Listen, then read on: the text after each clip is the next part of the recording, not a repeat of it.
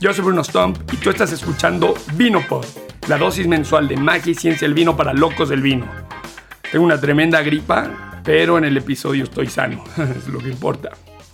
Ok, en este episodio Aranza nos habla de su camino en el mundo del vino, específicamente lo que fue pasar de un sueño de querer hacer vino a la dura realidad de la profesión. Aranza Ortiz Estrada es mexicana, originaria de Puebla, es ingeniero en alimentos por la Universidad Autónoma de Puebla, es sommelier profesional por Vinotelia, Escuela Española de Sommeliers en León, Guanajuato. Asimismo, Aranza hizo una maestría en enología de estudios superiores abiertos de hostería de Sevilla, España. Aranza fue auxiliar en control de calidad para la bodega Finca Sala Vive Freixenet en Querétaro, auxiliar en procesos de vinificación y laboratorio en el proyecto Casa Zamora en Baja California, fue encargada de bodega en Camino de Vinos en Guanajuato y es actualmente jefa de bodega para CR Vinos en Querétaro. Aranza es un ejemplo a seguir, es un enólogo que conoce la técnica y domina la práctica. Disfruten el episodio. El día de hoy, como todos los episodios, un episodio muy especial. Eh, vamos a platicar con la enóloga Aranza Ortiz y nos encontramos en Terruño, entonces nos va a platicar aquí el proyecto. Em, quiero dar un pequeño disclaimer que, pues, bueno, al estar en el campo, de repente van a escuchar los trailers, los helicópteros, los pajaritos, quizás eso no. De vez en cuando vamos a hacer, estar sirviendo una botella de vino. Ok, pues vamos a arrancarnos, Aranza, para que nos platiques tu historia de cómo y cuándo te pique el bicho el vino. Hola Bruno, buen día, muy a gusto de estar aquí contigo, muchas gracias por la invitación. Y bueno, pues a mí el bicho del, vino me picó desde muy pequeña. Este, todo esto fue culpa de una tía que tomaba vino muy, bueno, en cada fiesta familiar a la que íbamos, ella siempre estaba con su copa de vino y a mí me gustaba mucho verla a ella con su copa porque se veía diferente, ¿no? Me gustaba verla porque se veía elegante. Entonces desde ahí como que yo siento que dije, wow, yo, yo, yo quiero ser así como mi tía, ¿no? Pues un día me dio a probarlo. Obviamente no me gustó, tenía como 13 años yo cuando probé el vino y se me hizo muy amargo. Era vino tinto aparte. Entonces se me hizo muy amargo, me resecó mucho el paladar y aparte todo el, el alcohol en la nariz lo sentí muy intenso. Entonces dije, wow, ¿cómo voy a hacer para que me guste esto, no? Entonces ya, bueno, pasaron los años y pues entró a la universidad. Eh, yo estudié ingeniería en alimentos y ahí pues voy tratando de enfocar pues mis estudios, mis proyectos de la universidad en, en cuestiones de fermentación, porque realmente en ingeniería de alimentos la verdad es que no ves nada de vino o sea, te enseñan las bases de la fermentación, un poco de bebidas alcohólicas, destilación, pero realmente no hay alguna materia que se enfoque a, vinos, ni siquiera optativas, ¿no? Entonces, bueno, yo desde, desde que entro a la universidad, pues trato de enfocar todos mis proyectos, exposiciones, bla, bla, bla, en vino. Pero bueno, fue desde ese entonces, desde pequeña que me pica el bicho. En las películas que veía, que el típico juego de gemelas, ¿no?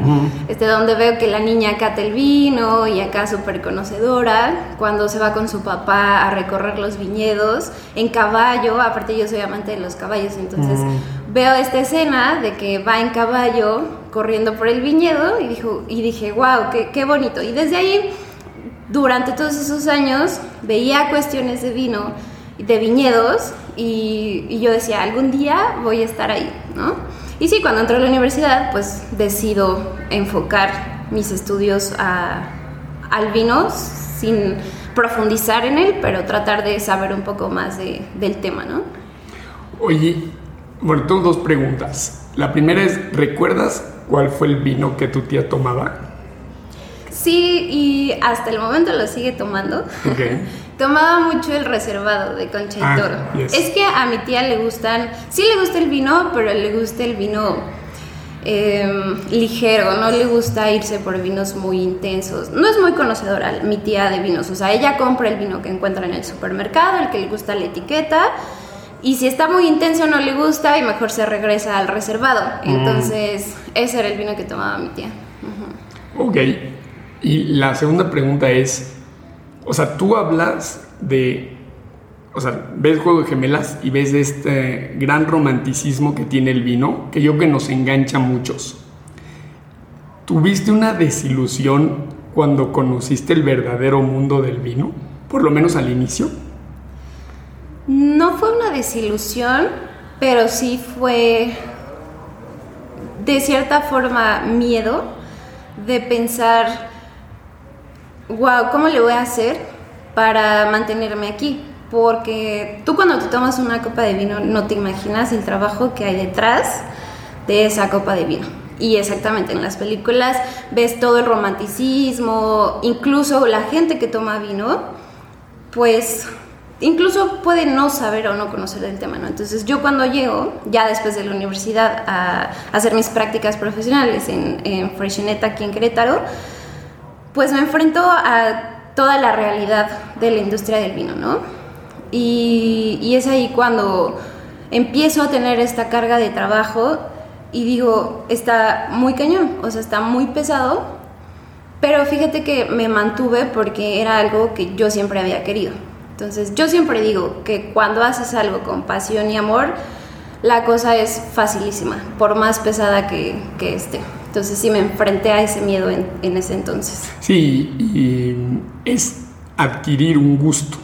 O sea, quis, quisiste adquirir esta, e, esta profesión y eso después hace que se vuelva algo que es difícil de quitarte.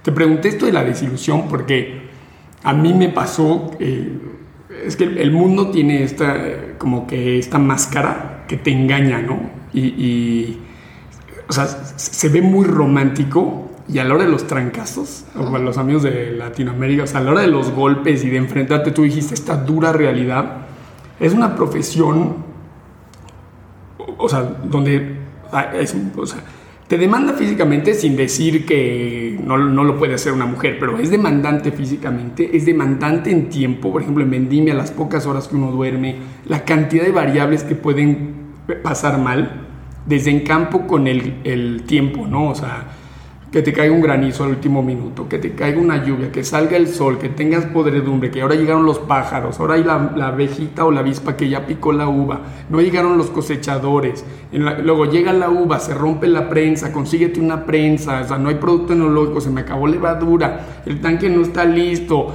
se rompió una válvula, el practicante no sabe, o sea, eh, eh, o sea y entonces a mí me pasa que y, y, luego, porque luego con la vida, o sea, continúa la cosa dura, por eso yo digo que sí tienes que ser loco, si te gusta profesionalmente el vino, que te, o sea, que te guste de forma amateur, pues estás envuelto en este romanticismo, pero profesionalmente hablando, al menos en producción, que es lo que tú y yo hacemos, luego ya tienes el vino que, que a verlo, por ejemplo, hoy en la mañana probamos el vino que estamos haciendo, que está súper o sea, elegante, súper interesante, está muy coqueto, pero o sea, en un flip of a switch se puede ir todo al, al, carajo, ¿no? Así, perdón el francés. Entonces, y luego ya tienes el vino en botella y ahora, ¿qué crees?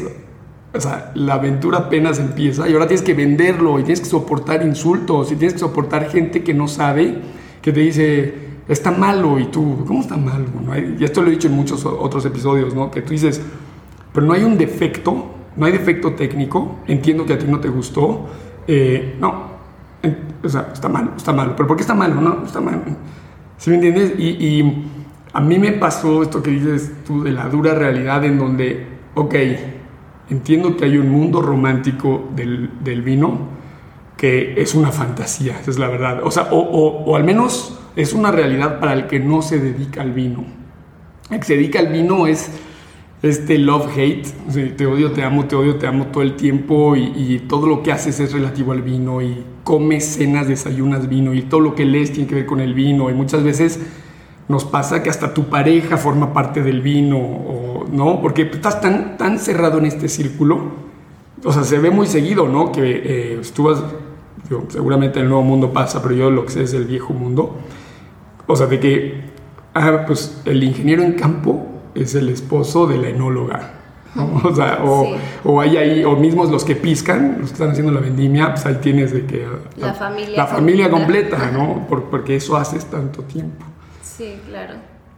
Ok, Aranza, ahora bueno, me interesa mucho y, el tema del episodio es pues que una mujer en producción nos platique de su journey, ¿no? de, este, de, este camino. Entras a tus prácticas, ¿cómo, cómo decides o cómo se sucede que acabas en Freshenet? Y platícanos, digo, no me paga Freshenet, porque, pero, pero es importante esta vinícola para la región eh, platícanos un poco de quién es Freixenet y qué hace y cómo llegas a Freixenet y, por qué llegas a Freixenet. Bueno, pues comenzando a responder la pregunta, em, yo llego a Freixenet terminando, bueno, prácticamente terminando la carrera. Eh, entra mi periodo de prácticas profesionales y pues yo ya iba decidida a hacer vino yo soy de Puebla, estudié la carrera en Puebla y ahí la industria, hay poquita, hay unos cuatro o cinco viñedos máximo, pero no hacen una producción grande. De hecho, mucha de la uva que se produce en Puebla viene a Querétaro, a Freshenet, la maquilan en, en Freshenet. Eso ya me enteré estando en Freshenet. De hecho, yo no sabía en ese entonces que en Puebla se producía vino. Y por eso me salí de Puebla. Dije, bueno, ¿qué es lo más cercano? Porque ahorita dentro de mis posibilidades no está irme a esta Ensenada. Tengo que buscar algo cercano, ¿no? Ya que, bueno, eh, pensé en Ensenada porque se hace mucho vino en Ensenada, muy buen vino. Mis profesores me dijeron, si quieres aprender a hacer vino, tienes que irte a Ensenada. Y dije, no, pues entonces si me voy a Querétaro no voy a aprender nada, ¿no? Pero bueno, me voy topando con que aquí en Querétaro, yo buscando desde internet, pues hay dos grandes bodegas, Freshenet y La Redonda, ¿no? Entonces yo apliqué para las dos. Eh, en Freshenet buscaban un poco más el perfil de auxiliar de control de calidad de, para hacer todos los análisis físico-químicos al vino. Dije, bueno, como que este me late más. La redonda, la verdad es que muy informales, como que no me pelaron, sinceramente. Y bueno, ya, así caí en Freshenet, hice entrevista con la enóloga en turno y pues me quedé.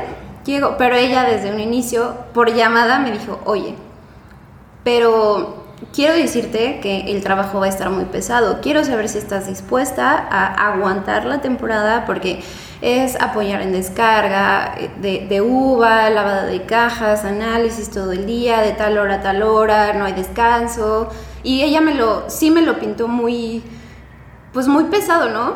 Pero yo como estaba enamorada de entrar a ese mundo, dije, sí, va, yo me lanzo y fue que así llegué a Freshenet, haciendo mis prácticas, llego al laboratorio, me tocó una jefa muy estricta, y ahí fue la cruda realidad, ¿no? De trabajar todos los días de 7 de la mañana a 8 de la noche. A veces salíamos hasta las 11 porque Freixenet recibe uva todo el día, literal. Tres descargas, una en la mañana, una en la tarde, una en la noche. No todos los días, pero este, normalmente es así. Una temporada muy pesada, análisis. Ahí desayunaba, comía y cenaba análisis para el vino este, y, fue... ¿Nos podrías platicar de qué análisis hacías? Pues allá, bueno, en Freshenet, parte de la, pregunta que hiciste, Freshenet es especialista en vinos espumosos, eh, exporta mucho vino a, Japón, entonces se hace, la verdad no conozco el número de, de vino que se hace, pero es mucho, es muchísimo, millones de botellas. Este, y bueno, los análisis básicos, pues desde el campo, ¿no? La, el seguimiento de maduración de la uva, el porcentaje de brix, acidez total.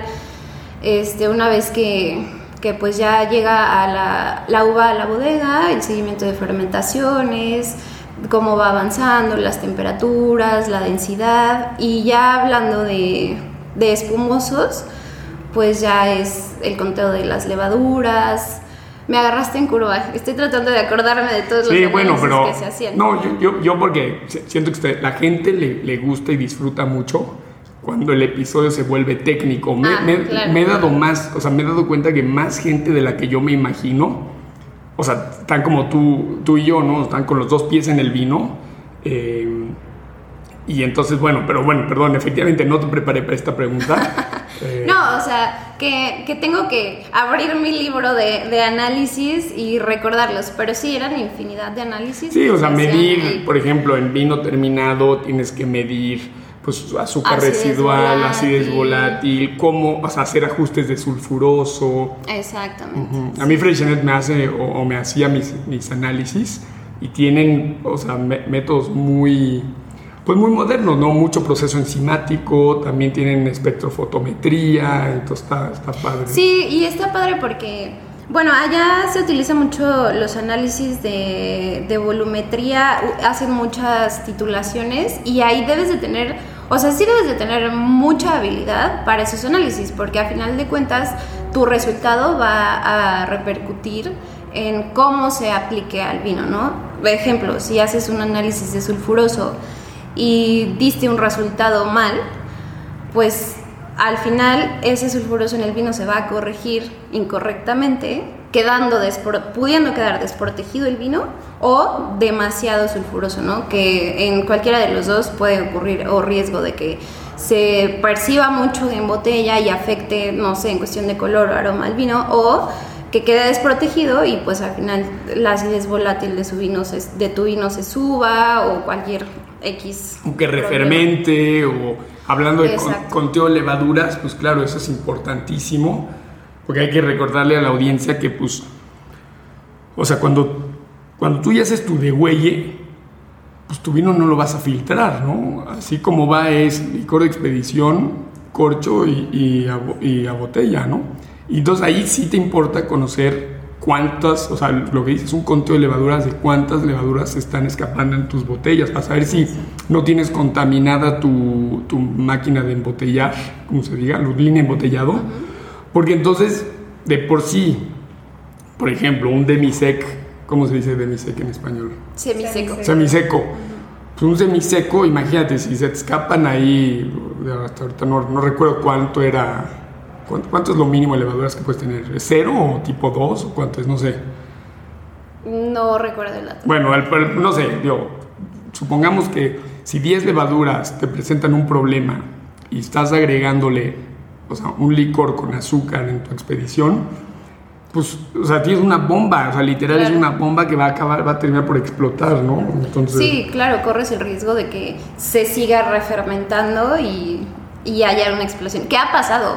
Y te digo, es por porque no se da un buen resultado en el análisis. Entonces, bueno, a yo sí le tengo mucho respeto a, los jefes de control de calidad que confían mucho en sus practicantes, pero sí hay que estar sobre ellos porque si de repente, tal vez por cansancio, dan un resultado mal, pues tú tienes que corroborarlo. Sí, o, yo, yo, yo, trabajé seis meses en un laboratorio y, y, por ejemplo, nos ponían nosotros unos timers que cada X tiempo, o sea, se prendía el timer y había que recalibrar, por ejemplo, tus pHímetros, había que...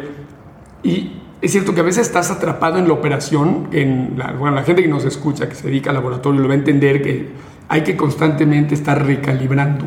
Sí. ¿No? Porque se, se empieza a descalibrar las cosas, no sé por qué. Entonces, ah, timer, ok, paramos todo, recalibramos, y, pero te atrapa la operación y la presión entonces tú de repente hiciste 200 muestras, cuando tu protocolo te decía cada 30 muestras recalibras, entonces ahí de repente tu, tu error, tu varianza, o sea, la desviación estándar, o sea, de repente se te dispara, ¿no? Sí, sí, sí, sí, totalmente. Y eso es un protocolo en el laboratorio, calibrar cada cierto tiempo tu, por ejemplo, el pHímetro, ¿no? O sea, todos los días al llegar lo tienes que calibrar y si ya hiciste tantas muestras, pues volver a calibrar. sí, y, calibras en, un pH 4 y uno de 7, ¿no? Para que todo el espectro sepas que lo tienes correcto. Sí, exactamente.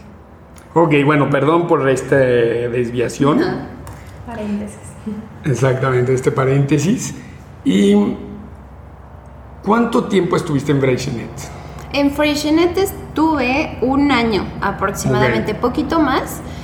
Mira, cuando yo llegué a Freixenet, eh, conocía poco de vino, conocía lo básico, o sea, sabía que habían vinos tranquilos, vinos espumosos, tinto, blanco, rosado, y ya, párale de contar, eso es todo lo que sabía. De hecho, cuando llegué a Freixenet a vinos espumosos, pues sí me llegué a topar con la realidad del vino espumoso. Tuve que estudiar el proceso, porque si yo llegué así como niña bonita, ay, quiero hacer vino, pero no había estudiado nada del tema de vinos espumosos.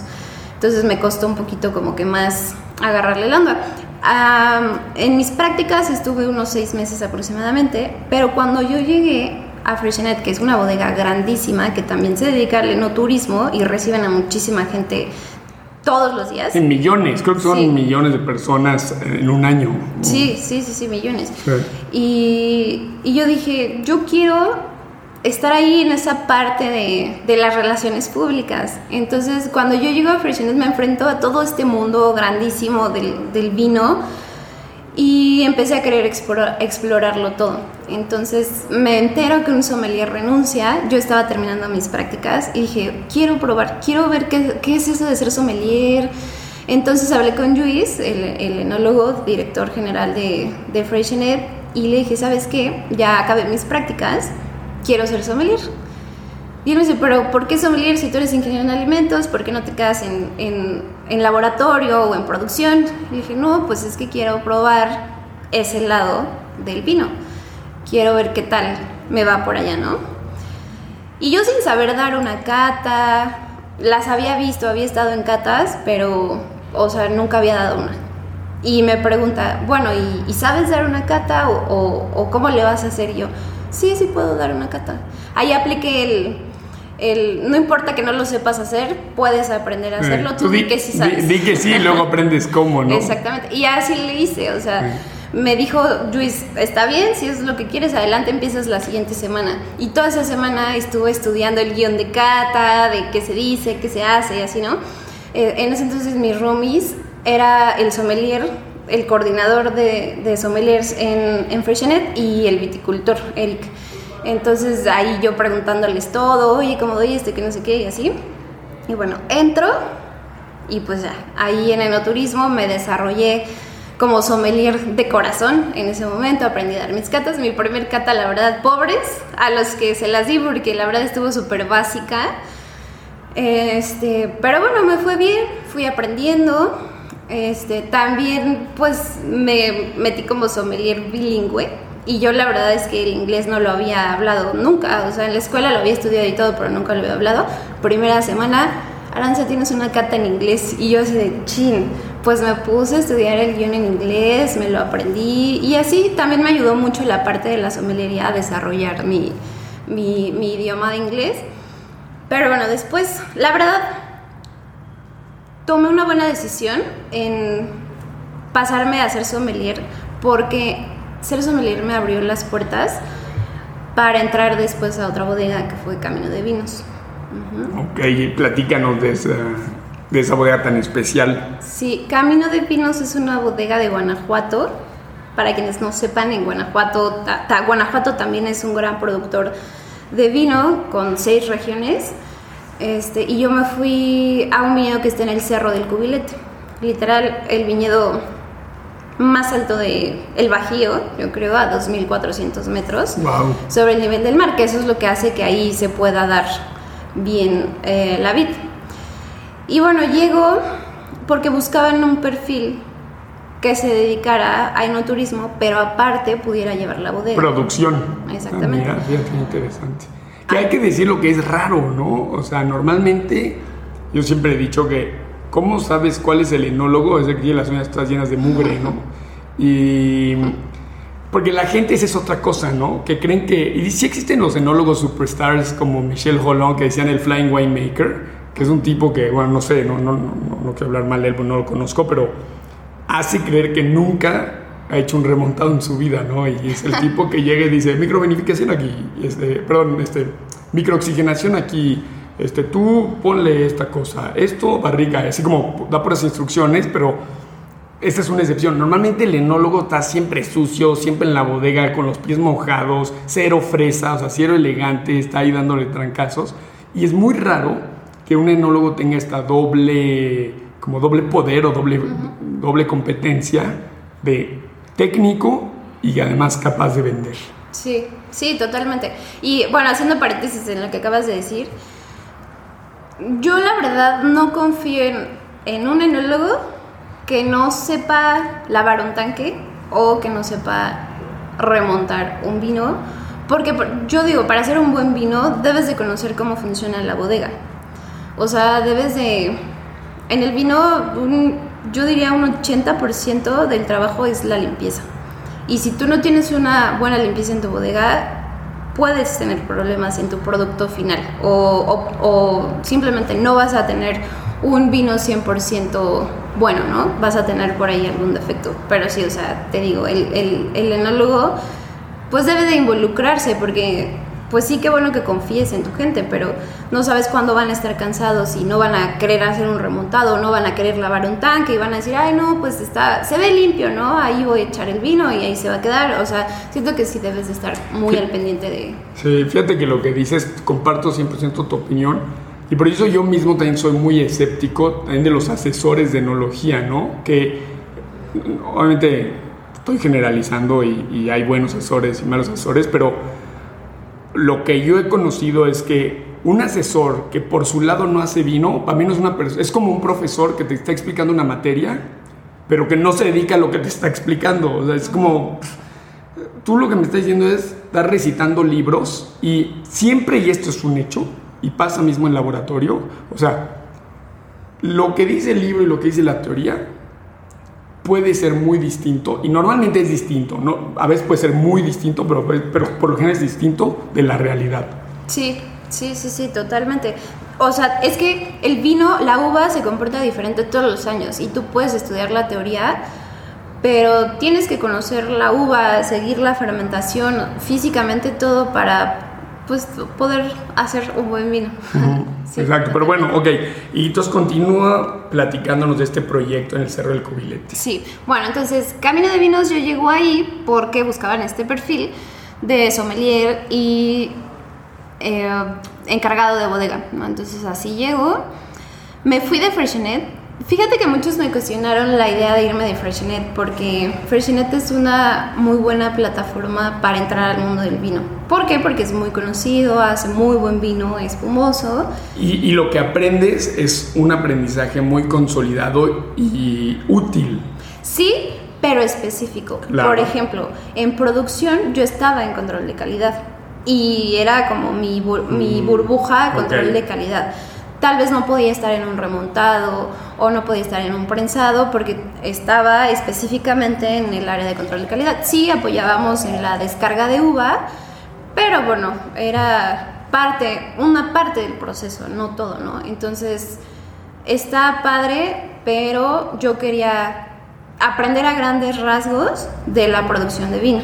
Entonces es así como decido salirme de Freshenet y pues irme, mudarme a Guanajuato. Entonces llego a Camino de Vinos. Eh, aparte la oferta era muy jugosa porque iba a trabajar directamente con Laura Zamora. ¿sí? Que Laura Zamora, para quienes no sepan, es, fue, es la primera enóloga mexicana. Ella trabajó creo que 35 años para las bodegas de Santo Tomás. Ella hizo su carrera ahí y pues ya ahorita este, está con su propia bodega en, el Valle de Santo Tomás que se llama Casa Zamora. Saludos para Laura. Saludos para Laura, no la conocemos. Ojalá que escuche este episodio. Y Laura, me gustaría que te entrevistemos. Sí, yo la, yo la voy a convencer para, que, para que le des una entrevista. Oye, y pero fíjate qué padre eh, o sea, que tenías este role model, ¿no? Esta, o sea, me, gustó mucho que dijiste que estuvo jugosa la propuesta, pero yo pensé que ibas a decir así porque, no sé, podía chupar gratis, o, no sé, me dan fondo de ahorro o lo que sea, pero dijiste, no, pero está esta persona, una otra mujer súper picuda y voy a poder aprender de ella. Exacto, sí, para mí eso fue lo que le dio el plus a la propuesta. O sea, yo dije, wow, o sea, voy a trabajar con Laura Zamora. Y fue lo que a mí me enamoró y me llevó para allá. Porque dije, voy a aprender muchísimo de ella, obviamente. Entonces, pues ya nos fuimos para allá. Eh, hicimos vino de Guanajuato. Ella, al estar en Ensenada, pues no podía estar aquí, este, allá en Guanajuato. Entonces, pues desde ella me mandaba sus, sus, indicaciones. A ver, ahí yo no estaba, sí estaba encargada de bodega, pero en conjunto con su esposo Juan Guerrero, que también es winemaker, muy bueno. Este, y bueno, juntos recibíamos la uva bajo las indicaciones de Laura. También era, o sea, ya me aventé el paquete completo. Eh, porque montamos un laboratorio con análisis, mm, pues no tan básicos, pero por ejemplo ahí hacíamos la cromatografía para ver si la maloláctica había terminado. que, que, es cualitativo, no cuantitativo, ¿no? Te, te, dice si la hizo o no la hizo o si la está haciendo, ¿no? que, que, por ejemplo, yo lo tengo que decir a la audiencia, eh, por ejemplo, yo sí, yo hago más y así es como yo mido, eh, o sea, justamente mis malos y a veces, o sea, yo que también hice una cosa muy técnica, te tienes que hacer la pregunta, ¿qué me importa cuantificar mi ácido málico o ácido láctico? O sea, realmente, hablando en términos prácticos, lo que te importa es si tienes un producto estable o no. O, sea, o saber simplemente si ya terminó exactamente. o sigue en proceso. O por ejemplo, ya aquí ya nos platicará el vino que estamos haciendo este año, pero por ejemplo en ese vino, no, no quiero hacer un spoil, pero nos importa mucho que no haga la maloláctica porque ese es el estilo que queremos y ahorita aquí ya nos va a platicar. Entonces, o sea, quiero decir que hacer análisis como lo que tú dices, cualitativos, que es un, que lo conocemos desde hace 150 años o más, está bien porque sigue funcionando y es sencillo y es barato. Exacto, aparte es un análisis bien bello. o sea, estar poniendo en el, en el papel las gotitas de vino y luego ver cómo termina, la hoja se ve... Ah, yo estoy enamorada de ese análisis. Extraño el laboratorio, aquí no tengo laboratorio. Extraño mucho hacer análisis. Mi esposa, que es artista, siempre me dice, algo deberíamos hacer, porque es que, a ver, trata de, digo, es difícil porque esto es una cosa hablada, pero trata de explicar cómo se ve una hoja de cromatografía ya que concluyó el análisis. Ok, bueno, la hoja de cromatografía está llena de color. Primero, imagínense la hoja tamaño carta en horizontal. En la parte de abajo, en la parte superior, trazamos una línea en donde vamos colocando todas las muestras, ¿no? Que hay que decir que esa línea tiene que ser en lápiz. En lápiz. Porque el lápiz no reacciona con tu reactivo, mientras que si lo activo, porque yo lo hice obviamente en pluma la primera vez, no sé, como yo tenía... y se corrió y, se, y, también, y reaccionó la tinta. Bueno. Ok, sí, tiene que ser con lápiz. Y bueno, sobre esa línea vas poniendo pues las muestras que quieras analizar. Pones tu, tu punto de control, que es el ácido málico, y en un extremo, y al otro extremo pones el ácido láctico, ¿no? Entonces en medio de esos dos pones tus muestras, lo colocas sobre un reactivo, literal agarras un frasco alto para que puedas poner tu hoja enroscada en forma de tubo y entonces lo que va a hacer el reactivo en la parte de abajo es que va a ir recorriendo de abajo hacia arriba la hoja, la hoja lo va a ir absorbiendo. Sí, por, por capilaridad. Ajá, lo va a ir absorbiendo, va a ir subiendo y ese reactivo va a ir arrastrando los ácidos, ¿sí? Entonces en tu muestra, en tus puntos de control, vas a ver, ejemplo, ácido málico, lo vas a ver recorrido pero en la parte de abajo. ¿ok? Y tu ácido láctico lo vas a recorrido, lo vas a ver recorrido, pero en la parte de arriba. No me acuerdo si es al revés. Sí, sí, indistinto.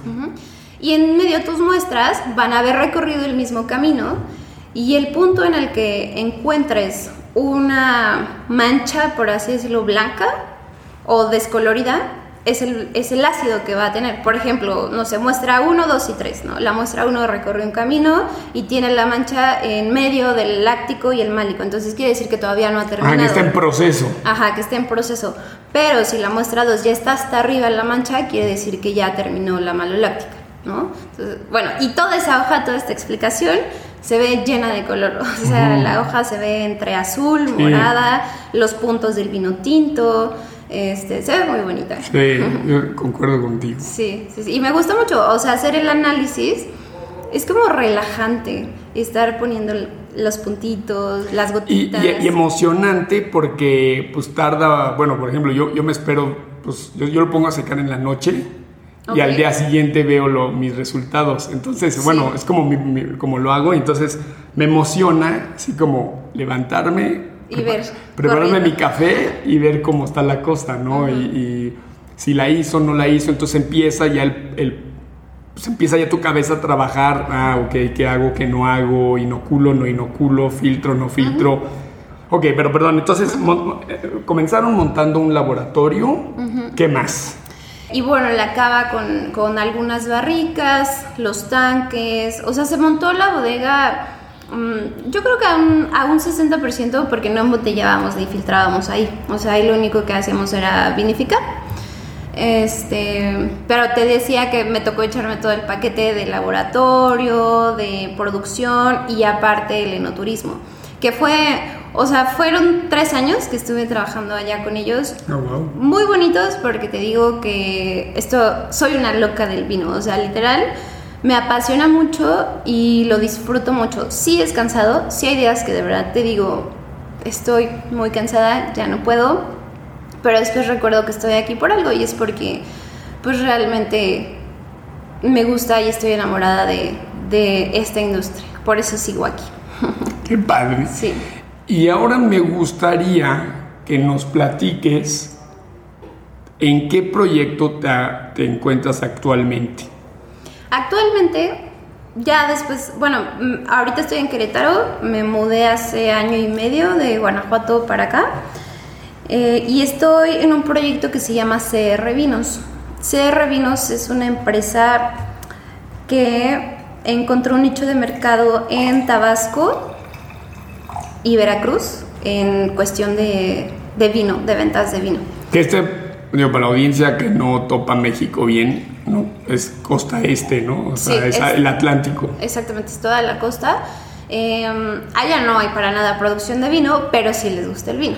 Entonces, pues mis jefes dijeron, wow, aquí está el negocio, ¿no? Entonces empezaron maquilando vino con Santiago López, que es un enólogo de Ensenada que tiene su propia bodega familiar allá. Le mandamos un saludo. Saludos, Santi. El otro día me lo topé en el avión, si te digo que me... Ah, que le- que- que le quitaste su lugar. Estoy sentado en su asiento, pero bueno. Sí.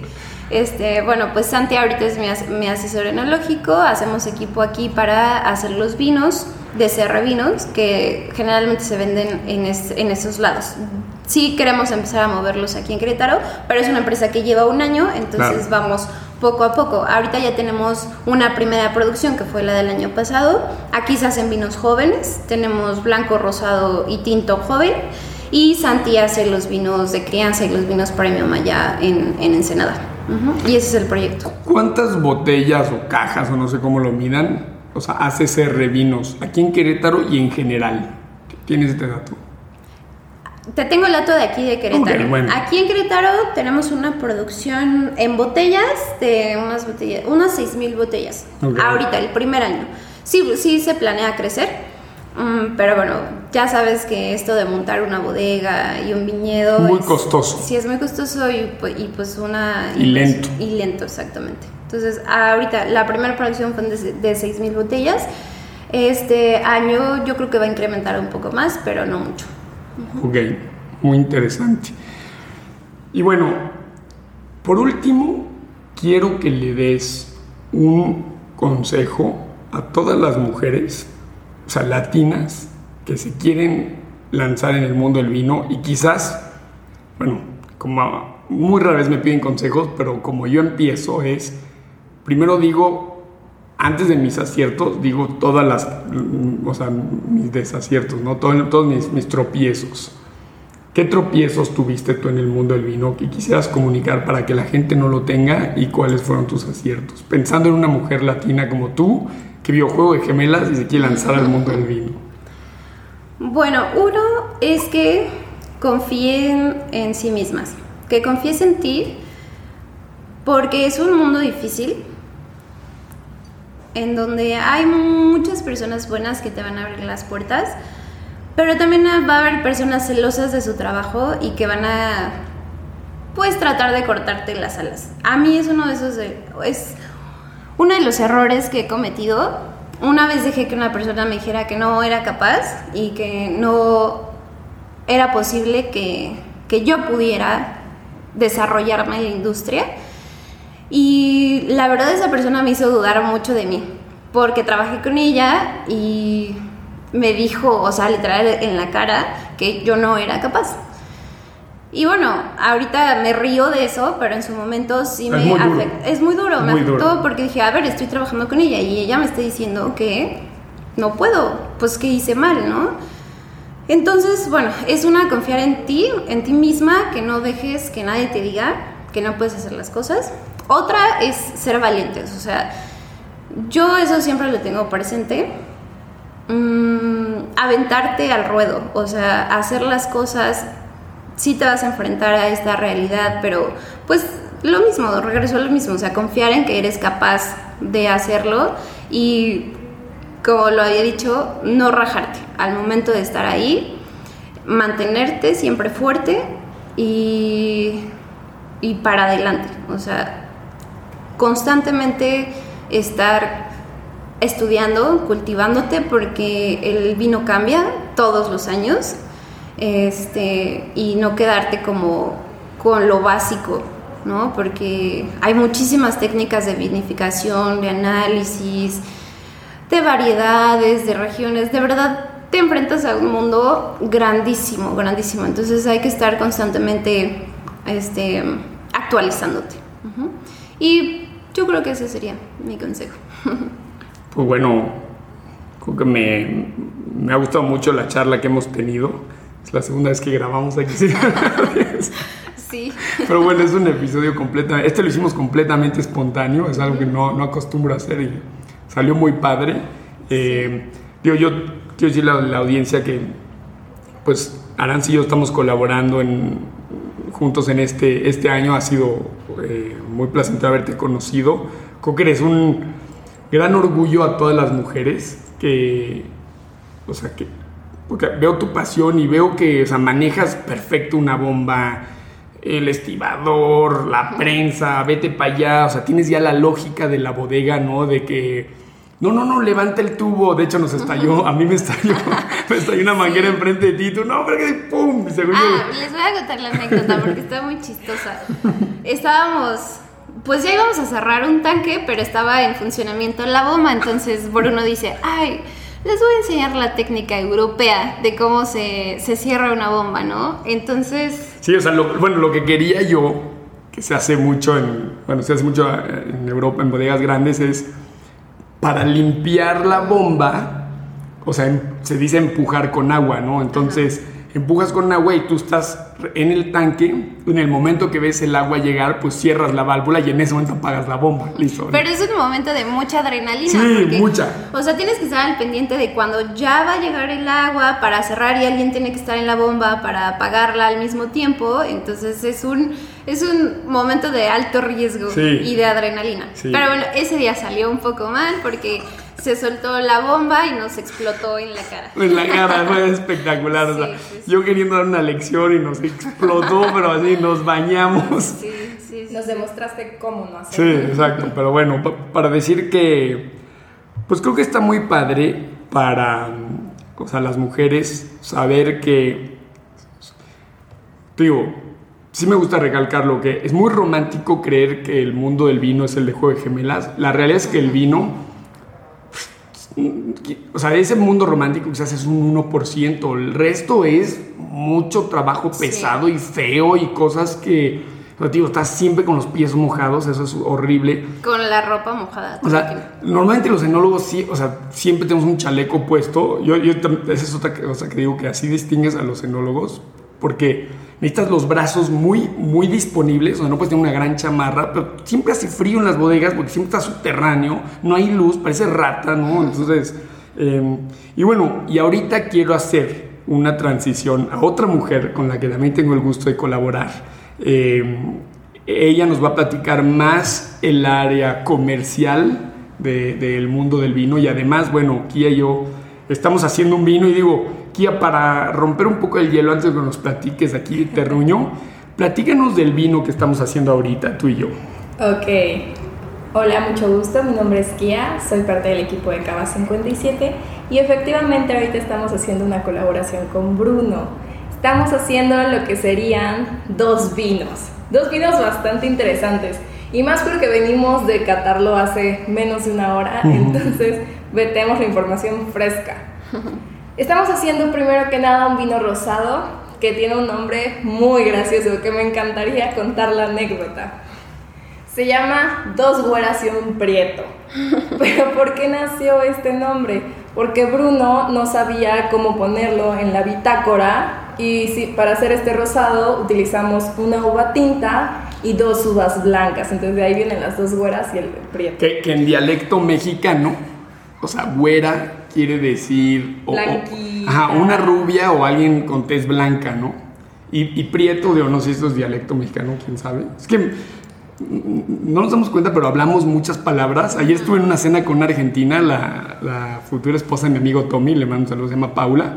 Y todo el tiempo ella me decía, es que, güey, yo porque ya vivo en México, pero eso no es una palabra en español, ¿no? Así, por ejemplo, Yo creo que es una, pa un, una palabra del sur, porque, por ejemplo, en Chiapas, Tabasco, usan mucho esa palabra, prieto. prieto. Aquí no tanto, en el centro del país no tanto. Bueno, y, prieto quiere decir tez oscura, ¿no? La piel morena. En este caso, la uva tinta. Ok. No es porque nosotras seamos güeras y tú prieto. No, no, no, no, nada, de eso. Nada de eso, nada de eso. Y entonces estamos haciendo pues un experimento. Es una planta joven todavía y entonces estamos haciendo pruebas de vinificación con estas uvas. Era una cosecha bastante pequeña, entonces decidimos por eso hacer esta mezcla de las uvas para que fuera rosado en lugar de hacer tres o dos mini vinificaciones. Pero como todo buen enólogo queriendo experimentar, Bruno decide que íbamos a hacer una fermentación espontánea con una cantidad súper chiquita en un mini tanque, que también es el otro vino que le puso reserva del patrón. No sé por qué, la verdad. Pero pues... Eh, sí, porque ningún patrón quisiera tener esa reserva, ¿no? ok, esa no me la sabía.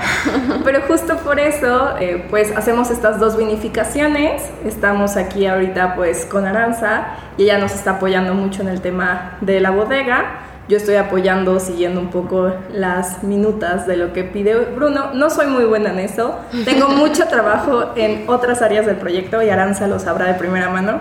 Hoy que bajé a probar los vinos, lo primero que me dijo fue, hace mucho que no te veía por aquí. Entonces sí, afortunadamente ya habíamos acabado fermentaciones y ya estaban cerrados los sombreritos. Pero eh, pues son dos vinos espectaculares. Acabamos de catar el rosado. Es un vino súper aromático. Lo primero que olí, bueno, el primer aroma que detecté fue justamente el tema de guanábana. Así de que, Eso estuvo espectacular. Pero así, que lo hayas dicho. y luego, luego, el aroma este, explotó. Entonces, es un vino súper rico, súper, parte tropical, súper frutal muy aromático sin necesidad de oxigenarlo y muy delicioso. Ya tenemos algunos planes de cómo lo vamos a lanzar y va a estar muy interesante. Les recomiendo, como buena difusora de mi bodega, que nos sigan a Cava57 en redes sociales, en Instagram o Facebook, estamos como arroba Cava57 y por ahí podrán ver la convocatoria de esta, pues, este lanzamiento que tendremos de ambos vinos para que podamos probar un vino como empezó en fermentación espontánea, como todos los vinos comenzaron, y también los vinos ya más tecnificados, por así decirlo, y mucho más cuidados, más acompañados en todo su proceso de vinificación. Exacto, bueno, está súper padre, la verdad, digo, son muy poco, o sea, es un, volumen pequeño, de dos güeras un prieto haremos unas 530 botellas y el otro, no sé, unas 50, 50 botellas. Eh, pero claro, lo, que dice Kia es que pues, queremos crear, y vamos ahorita a hablar de experiencias gastronómicas y enoturismo, pero queremos crear una, pues, un evento en donde la gente pueda palpar un vino, como tú dijiste, me gustó, tecnificado, o donde hay verdaderamente pues, mano de enólogo, en donde hay un seguimiento, en donde hay protocolos, en donde hay una idea, en donde, o sea, eh, no, no, quiero decir la palabra corrección, porque al día de hoy no hemos corregido, pero, pero estuvimos muy presentes y un vino, entre, entre comillas, eh, olvidado, ¿no? Que es como se hacía la antigüedad. Estamos haciendo una maceración extendida eh, con, con, el ollejo, entonces, pues ya desde hoy, ¿no? Que probamos, o sea, se siente como...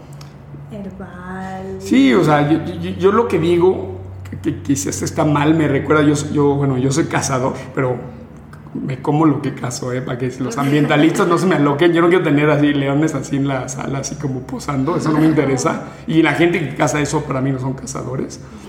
Y la primera vez que comes, eh, o sea, carne salvaje, o sea, de, de, un animal salvaje, o sea, desde un jabalí hasta un venado, es este sabor tan fuerte y animal que me recuerda mucho los vinos eh, naturales, ¿no? Como, no quiero decir con defectos, pero, o sea, como que se siente, se siente este lado, así muy... Este lado salvaje. Salvaje, salvaje, así como, como, no sé, cosas que no estamos acostumbrados, eso es la verdad.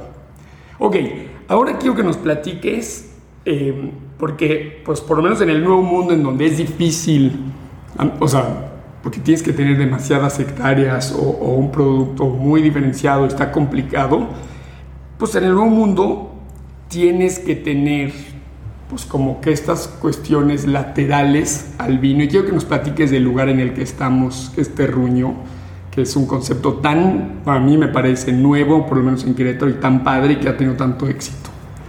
Maravilloso. Pues como mencionas, estamos ahorita en Terruño 57. Es nuestro asador de campo. Este es un restaurante que abrió sus puertas en marzo o abril, no estoy muy segura, de 2021 es un proyecto que nace pues por pandemia en realidad, un concepto abierto justamente donde corre el aire y la gente lo primero que quería hacer una vez terminada la pandemia era salir corriendo de sus casas.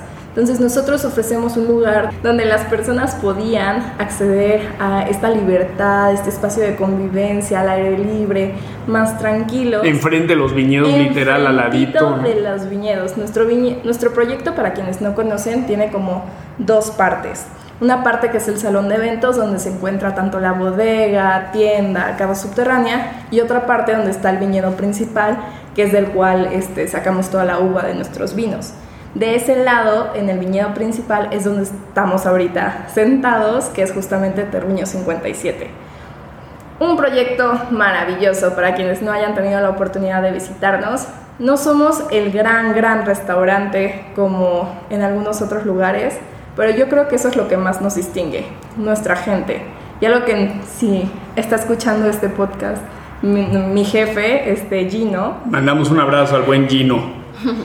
es la gente. O sea, lo más importante en nuestro proyecto es la gente, el personal, porque sin ellos, nos decían ahora en Vendimia que acabamos de pasar la Vendimia, bueno, nuestro octavo festival de la Vendimia, se acercaba un cliente al gerente del restaurante y le decía, es que no, no hay manera de describir lo mucho que disfruto el trato que me dan aquí. O sea, no sé qué voy a hacer el siguiente año, pero sí o sí voy a volver. Y es tan linda y tan cálida nuestra gente que todos nuestros clientes regresan. O sea, tenemos una, una lealtad de los consumidores maravillosa. Y de nuestro personal, ¿qué te digo? O sea, desde que abrieron las puertas del restaurante tenemos los mismos meseros, el mismo personal. O sea, la rotación en restaurante no es mucha. Tenemos como todo, este, como todo proyecto, empresa, nuestros retos por la ubicación, dado que el crecimiento pues también necesitas nuevo, personal, ir ampliando. Y, están aquí a borde de la carretera, hay que decirlo, ¿no? Entonces el, el, concepto está muy interesante porque, no sé, es raro, o sea, porque, a ver, vamos a ver, creo que está siendo muy modesta, o sea, la oferta gastronómica, a mí me fascina comer aquí. Ah, o sea, es delicioso. Es delicioso, el personal es muy amable, el eje central, como le gusta decir mucho a Gino, mi, mi querido amigo Gino, claro que se mantiene siendo el vino, pero estás viendo una experiencia porque uno no está acostumbrado a literal a pie de carretera, hay un viñedo puesto y hay un restaurante dentro del viñedo. Entonces, así como está el viento soplando, está gente jugando petanca, está la gente caminando por los viñedos, está el tráiler pasando, están las abejas en ahí pues, en sus florecitas porque hay... Está el tractor de los campos de atrás. Porque hay, campos y entonces está así como el petirrojo, o sea, está, está muy interesante la... Ves a las ardillitas pasar, pero sí, justamente es parte del encanto y algo que luego muchas personas han cuestionado de nuestro proyecto pocas veces, pero que se ha llegado a mencionar es ¿Y por qué no cierras como para temporada de lluvias? Hay que poner puertas o paredes, mejor dicho. Y decimos, no. Sí, o ventanales. Nuestro concepto no es ese. Nuestro concepto y lo que nos enamora de nuestro lugar, de nuestro restaurante, es su disponibilidad de estar en contacto justamente con el medio ambiente, con la fauna nativa, las ardillitas que ves corriendo y están preciosas, los niños ahí mirando, mira una ardilla mamá. Y sí, la comida es deliciosa, la cocina del chef tenemos que destacar que es muy muy rica y ver algo precioso también de nuestro concepto es que la gente se puede acercar a la barra de cocina y mirar cómo metemos las pizzas a la leña directamente en nuestro horno ahí maravilloso. La gente siempre es curiosa y pues eso es lo que nos encanta. Que se acerquen, que vivan un poco y la localización como mencionabas pues es un punto clave. Estamos a pie de carretera. En Dinos en dónde estamos. Ah, claro. Pues para quienes no nos conozcan, estamos ubicados a pie de carretera, como mencionaba, en la México Querétaro, en dirección a la ciudad de Querétaro. Para algún referente, bueno, nos encontramos en el kilómetro 173.6, pero un referente sería el Hotel Misión San Gil. Pasando el Hotel Misión San Gil, estamos a kilómetro y medio adelantito puedes ver una copa gigante que dice Querétaro región de vinos y literal ahí pon la direccional o desde que la ves, porque luego luego hay una rampa de desaceleración y ya. Puedes venir a visitarnos de miércoles a domingo de 12 a 7 de la noche. Bueno, y aparte un plus es que son pet friendly. Entonces puedes venir aquí con toda la familia, literal, a disfrutar de una buena comida y de buen vino. La verdad, yo la primera vez que visité Terruño me encantó. O sea, ni siquiera conocí la bodega ni la cava, con el simple hecho de sentarme a comer la comida deliciosa, el vino también y la vista de tanto del viñedo como de los campos de maíz que están sí, al lado, sí son de maíz, ¿verdad? Muy bonito, la verdad se disfruta mucho una tarde aquí. Sí, y también pues tenemos mucho cuidado en nuestros procesos de vino, justamente, nuestros vinos pues también hablan por sí solos pues como bodega, buena bodega queretana nos especializamos en vino espumoso, pero tampoco nuestros tintos se están quedando atrás. Tenemos tres vinos tranquilos, que en este caso es nuestro rosado Dos Secretos, nuestro tinto Tres Avisos y nuestro tinto Indomable Reserva, que los tres, si algún día tienen la oportunidad de probarlos, son totalmente diferentes entre ellos, pero una delicia cada uno de su manera individual y única. Mi favorito, y coincido con Aranza, es el rosado. El rosado Dos Secretos es mi El, el que estamos tomando ahorita. El que estamos tomando justamente al momento de grabar este podcast. Entonces, pues, no sé qué más quieras preguntar. No, mira, yo, creo que ya podemos ir concluyendo el episodio. Creo que fue un homenaje muy bonito, muy interesante al vino, a la mujer, a los nuevos proyectos. Yo eh, bueno, además de haberlas conocido a ustedes, eh, pues yo tengo una especial amistad con el, fundador del proyecto Gino y a él le compro mis uvas. Entonces, cada año, pues yo estoy aquí cosechando, me peleo con Gino porque quiero que me dé más uva y cada vez me da menos uva. Pero, bueno, entiendo que ustedes también están creciendo, yo estoy creciendo, pero eh, yo también tengo que decirle a mí, este, no me están pagando ustedes por hacer este episodio. Es más, yo creo que tienen mucho que compartir eh, como proyecto cada 57, pues que la gente se dé una escapada. Eh, Gino es un tipazo, tiene un equipo muy consolidado y no sé qué más quieren decir antes de que concluyamos el episodio. Hablando justo de este crecimiento, me gustaría destacar que justo por la ubicación, y lo quiero mencionar porque es sobre todo el sueño de Gino es el hijo del fundador en sí, su papá es el fundador de todo lo que es el proyecto de Cava 57, pero Gino actualmente es el director general del proyecto. Y algo que me gustaría mucho resaltar es justamente la visión que tenían de su proyecto. Y ellos veían este proyecto con, con palabras de ellos como un parador turístico por la ubicación. Entonces, algo que justo andamos en proceso de redefinir y mejorar, porque siempre todo cambio tiene que ser para una mejora, es justamente la parte no turística ya por ahí se enterarán de algunas sorpresas que iremos abriendo poco a poco, pero queremos sacarle todo el jugo que se pueda a nuestra ubicación y que de verdad nuestra localización no solo te permita enamorarte de nuestro vino, sino, ya haré un spoiler, pero enamorarte de todo el vino del altiplano. Es lo único que diré ya por ahí, no, si no, espero que no me regañen por dar este spoiler, pero... Está bien, te arriesgaste, hay que arriesgarse. Pues on that note, yo les agradezco mucho y bueno, ahorita vamos a pasar a, la comida y me, tengo mucha emoción de eso. ¿eh? Gracias. Gracias. Gracias, Bruno.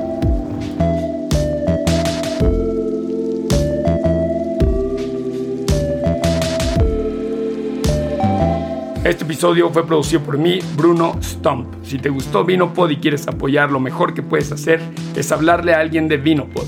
Me despido con esta frase de André Louis Simon. El vino es la única cosa que puede llevar la edad a su punto más hermoso.